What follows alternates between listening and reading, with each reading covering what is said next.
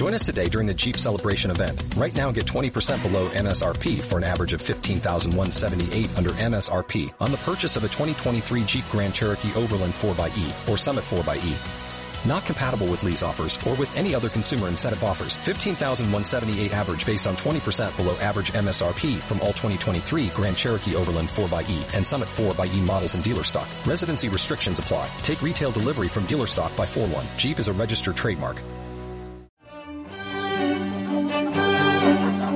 La noche llegó y con ella un número incalculable de antorchas iluminaban la mansión de los Capuleto, sus jardines, las fuentes y los enormes y elegantes salones.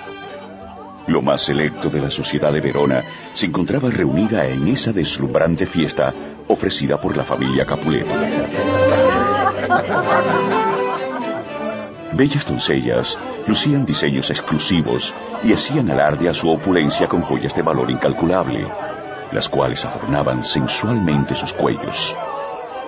Los bailes de antifaces en Verona eran una costumbre ancestral casi religiosa con el fin de mostrar a toda la sociedad cuán próspera y rica era la familia que daba la fiesta.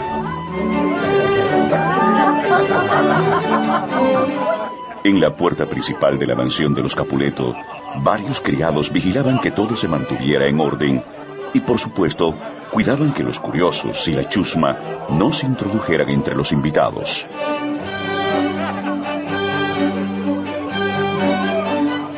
Pero Benvolio, Romeo y Mercucio, amigo de Romeo, lograron colarse sin dificultad, pues llevaban sendos antifaces cosidos con finos hilos de oro. Y las joyas que adornaban sus muecas eran prueba suficiente para saber que pertenecían a los círculos de la alta sociedad. Una vez adentro, los tres jóvenes celebraron el triunfo, aunque Romeo no podía reír. Vamos, Romeo, lo logramos. Ahora es que tú debes encontrar a tu amada entre todas esas bellezas. Aunque será casi imposible. Con esos antifaces, para mí todas se ven iguales. Creo que fue una tontería hacerles caso y venir a esta fiesta. ¿Por qué dices eso, Romeo? Anoche tuve un sueño. Yo también. ¿Qué soñaste? La muerte. Soñé que la muerte abrazaba un escudo labrado en bronce con la forma de dos corazones entrelazados. No puede ser posible. Yo he soñado lo mismo. Bueno, verás, y creo que quien ha muerto es la cena. Llegamos tarde y nos hemos quedado sin alimentos. Nunca tomas nada en serio, primo. Oh, no digas eso, Romeo. Pero no importa. Al menos me conformo con conocer alguna bella doncella. Tengo un presentimiento que me oprime el pecho. Las estrellas están accidentadas. Algo me dice que esta noche se sellará con el aviso de muerte de mis sueños. No, no, no, de ninguna manera. Ah, basta de pesimismos. Disfrutemos de esta fiesta y ya. Vamos, vamos, ánimo, ánimo.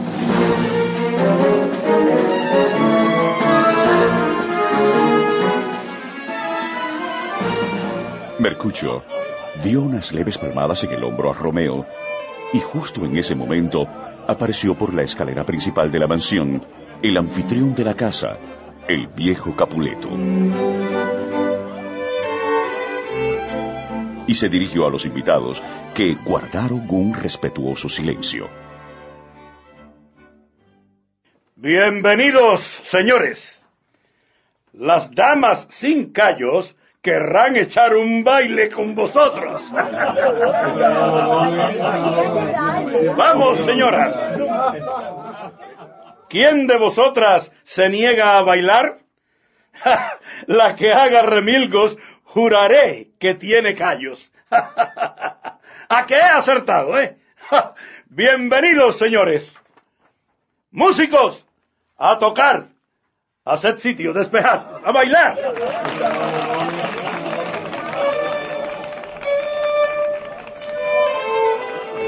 De inmediato, la pista se llenó de invitados, quienes comenzaron a bailar con toda la alegría del mundo. Por su parte, a Teobaldo le llamó la atención el grupo de tres invitados que permanecía sin bailar. No se imaginaba que entre ellos se encontraban Romeo, Benvolio y Mercucho, por lo que se acercó para escuchar su conversación. Romeo había descubierto a Julieta bajando suavemente los escalones de la mansión. ¿Quién es esa belleza? Esa doncella.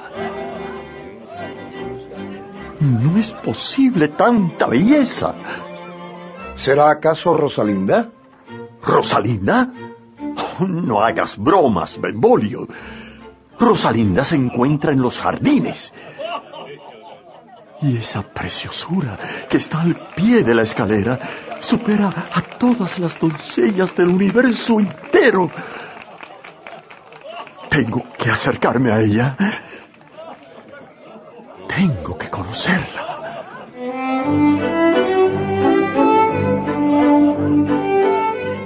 Teobaldo, al distinguir la voz de Romeo, sintió como la sangre le comenzó a hervir con un odio incontrolable. Es un Montesco. ¿Cómo pudo atreverse? Por su voz este es un Montesco. ¡Maldito! Teobaldo, sin pensarlo un segundo más, desenvainó su espada, pero providencialmente su tío Capuleto se encontraba a unos pasos de él y se lanzó sin reparos sobre el brazo de su sobrino. ¿Qué estás haciendo, pedazo de alcornoque? Tío, ese imbécil que está detrás de ti es un Montesco, nuestro enemigo. Seguramente viene a burlarse de nosotros. ¿No es el joven Romeo? Lleva el anillo de los Montesco. El mismo. El canalla de Romeo. Pero ahora mismo acabaré con él. Tú no harás nada. En Verona se habla muy bien de él. No voy a desairarlo. No esta vez que viene pacíficamente. Pero es el hijo de nuestro peor enemigo. Es un Montesco. Vas a tolerarlo. Óyeme bien, joven don Nadie. Vas a tolerarlo. ¿Quién manda aquí? ¿Tú o yo? No lo toleraré. ¿Tú no tolerarlo? ¿Tú armar alboroto aquí en mi fiesta? ¿Para hacerte el héroe? No. No voy a arriesgar mi cuello por tus aires triunfalistas. El príncipe fue muy claro con sus órdenes. ¿Recuerdas? Sí, tío. Entonces, ve y diviértete. Y procura no acercarte al joven Romeo. Le mostraremos con nuestra hospitalidad la clase de educación que tenemos los Capuleto.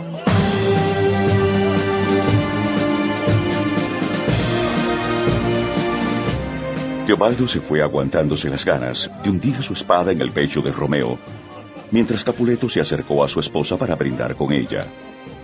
En tanto, Romeo notó que Julieta salió al jardín a tomar un poco de aire fresco y sin pensarlo dos veces, la siguió discretamente. Julieta se sentó en uno de los bancos de mármol que adornaban el lujoso y acogedor sitio.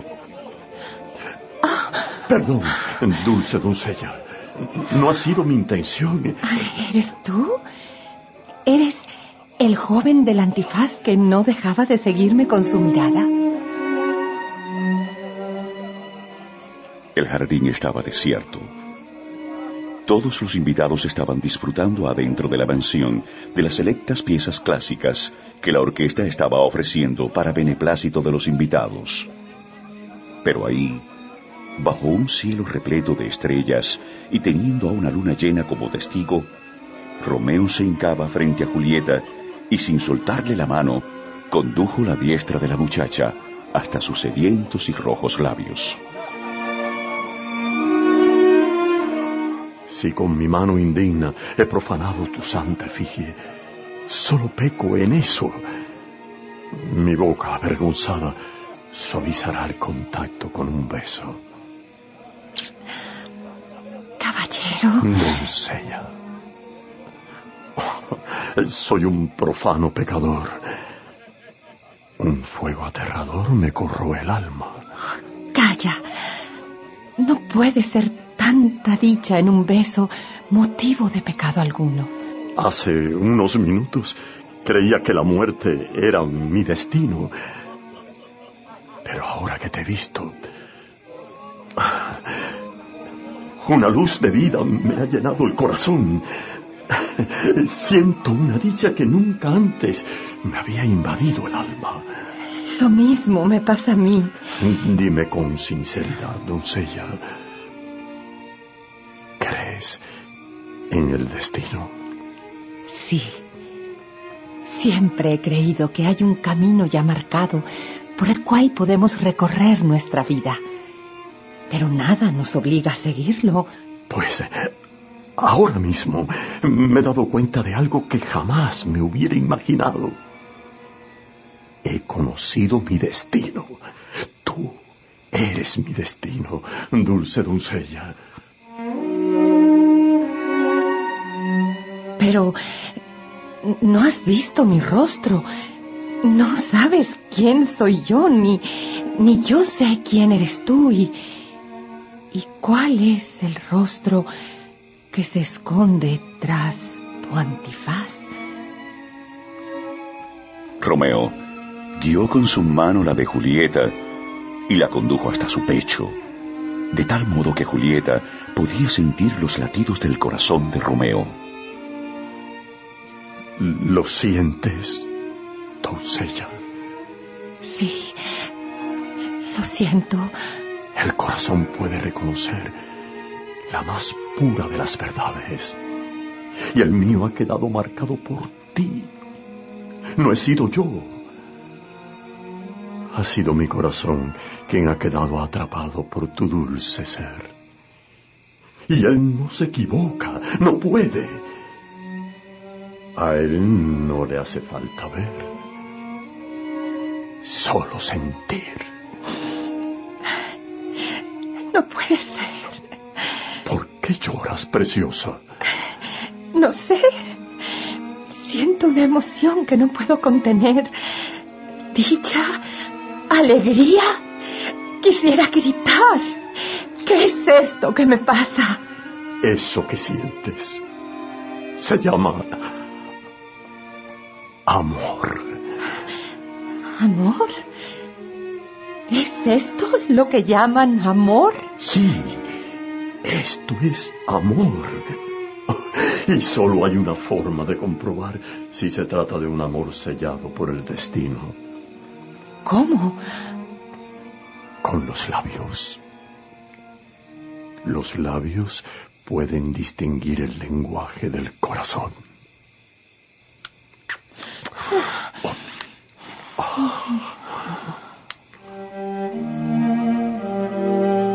Romeo acercó sus labios a los de Julieta. Ella, por su parte, se dejó llevar por una extraña corriente que corría por su cuerpo.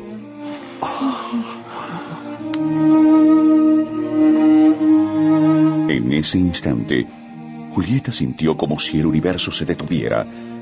Cerró los ojos y dejó que sus labios estrecharan con fuerza los de aquel enmascarado joven. Con la fuerza de sus brazos, Romeo abrazaba a Julieta y ambos cayeron bajo el embrujo de un sopor que se prolongó interminablemente, hasta que la nodriza, asombrada, descubrió a Julieta besándose con aquel invitado. ¡Julieta! Nodriza, ¿qué, ¿qué, pasa? Tu madre quiere hablar contigo ahora mismo. Está bien, con permiso. Hasta luego. ¿Quién es su madre? Su madre es la señora de esta casa, y gracias al cielo que fui yo quien los descubrió, porque si alguien de la familia de mi niña los hubiera visto, ¡ja! una desgracia hubiera manchado esta celebración y vos estaríais muerto. ¿Muerto? ¿Por qué habláis así, mujer? Porque esa doncella que estabais besando es la hija de mis amos, Julieta Capuleto.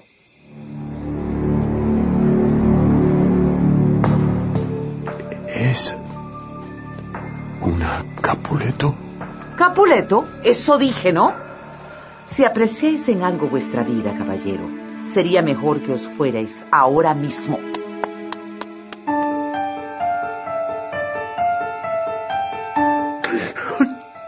No puede ser. Oh, Dios mío, ¿qué castigo es este?